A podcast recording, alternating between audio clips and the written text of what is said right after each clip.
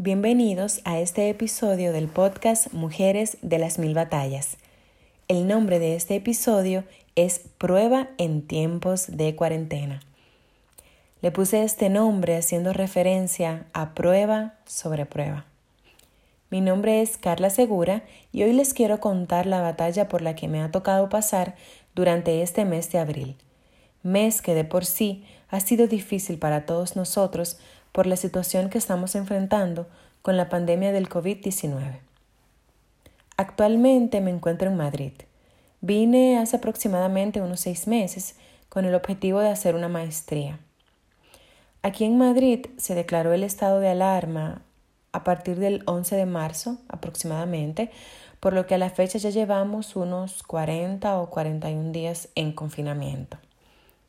Durante todos estos días Solo he salido una sola vez y ha sido al supermercado a hacer la compra del mes. Estoy en un apartamento sola, físicamente, pero siempre acompañada de Dios y mi ángel guardián, que es mi mamá.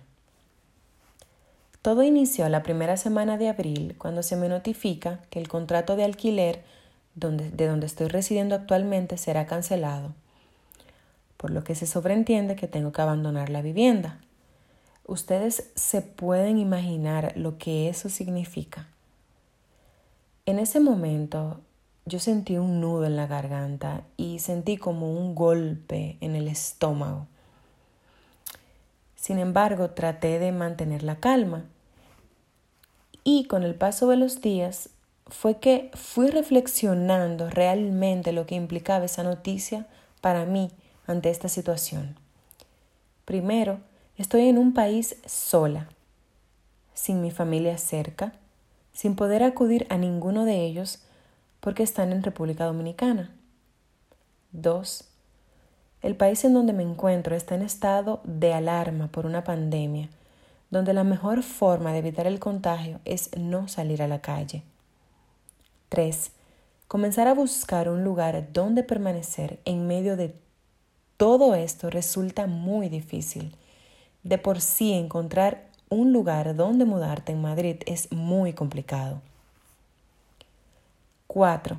Las mudanzas en el estado de alarma están prohibidas y solo bajo casos especiales se otorga un permiso. Al pasar de los días, mi ansiedad solo iba en, en aumento. Fue tanto, fue tanto lo que incrementó que dejé de dormir. No lograba conciliar el sueño por la preocupación. La comida, que debía durarme un mes, duró apenas 15 días. Como no podía dormir, como no podía dormir, pues comía en la madrugada. Obviamente, nada que fuese saludable. Comía pan con Nutella, pan con leche.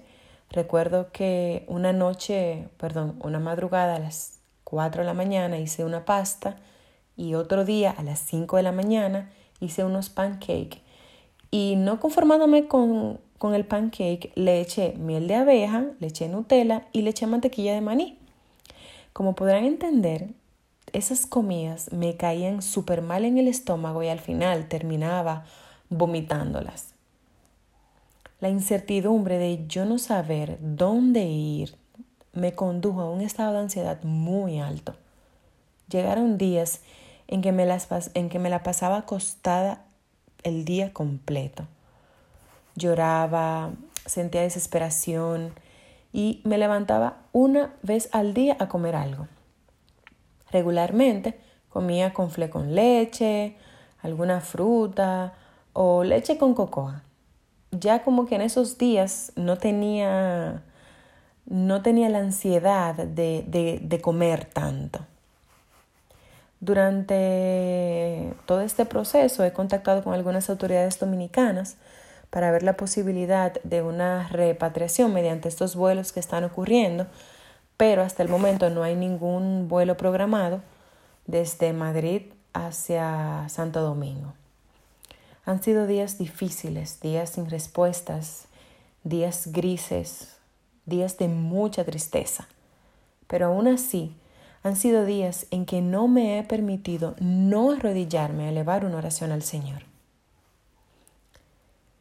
Y hoy estoy aquí contándoles esta, historia porque me siento mejor, me siento más tranquila. Ahora bien, si me preguntas qué ha cambiado situacionalmente para que yo me sienta así, te diría que nada, todo sigue igual. Debo dejar el apartamento dentro de unos días, aún no tengo el permiso de mudanza y no tengo la certeza de dónde iré, pero me siento mejor. La verdad no tengo idea de qué pasará mañana. Solo sé que entre tanta incertidumbre Dios nunca se ha apartado de mí. Se ha mantenido en pie de guerra conmigo, enviándome mensajes de aliento para que mi fe no desfallezca. Ahora bien, ¿qué he aprendido de este proceso que aún no termina? Indiscutiblemente, señores, cada proceso tiene un aprendizaje maravilloso. Y hoy puedo decir que aprendí a bendecir las cosas que tengo, aún en la fuerte tormenta. A pesar de la situación, e irónicamente, tengo un techo que me protege y me cubre cada día. Tengo alimento, tengo una cama donde puedo descansar, sábanas que me pueden cubrir, de, que, me, que me están cubriendo del frío tengo agua para tomar.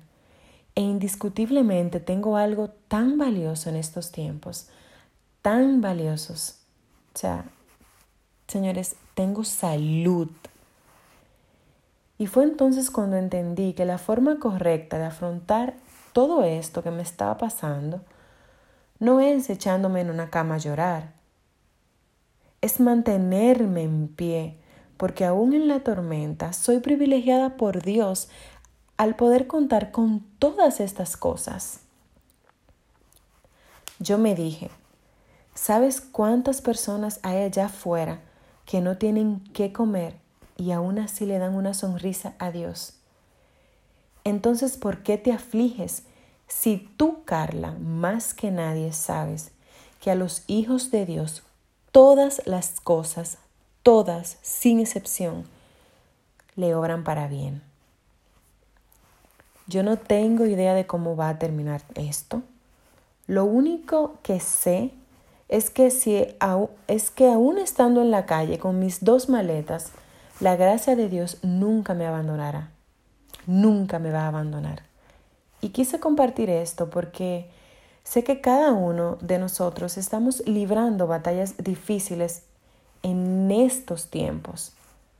Pero tengo la certeza y la convicción de que Dios está junto a nosotros y que no existe mayor muestra y prueba de eso, de que hoy estamos vivos, de que hoy estamos escuchando este audio, de que hoy el Señor nos despertó y pudimos ver un día más. Yo no estoy aquí para decirte cómo debes manejar tus batallas, no. Cada quien lo hace a su manera. Pero lo único que te pido es que no pierdas la fe, es que no pierdas la esperanza, es que entiendas que todo tiene un propósito divino y aunque, aunque ante nuestros ojos todo esté mal, realmente todo está y seguirá estando bien porque Dios tiene el control de todo cuanto nos rodea.